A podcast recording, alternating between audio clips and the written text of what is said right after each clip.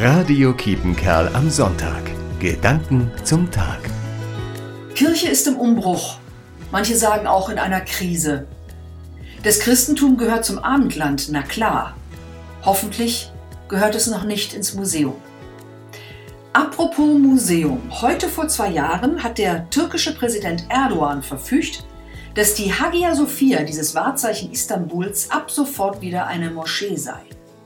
90 Jahre lang war sie ein Museum, denn bei der Staatsgründung der Türkei wurde der Islam konsequent vom Staatsgedanken getrennt.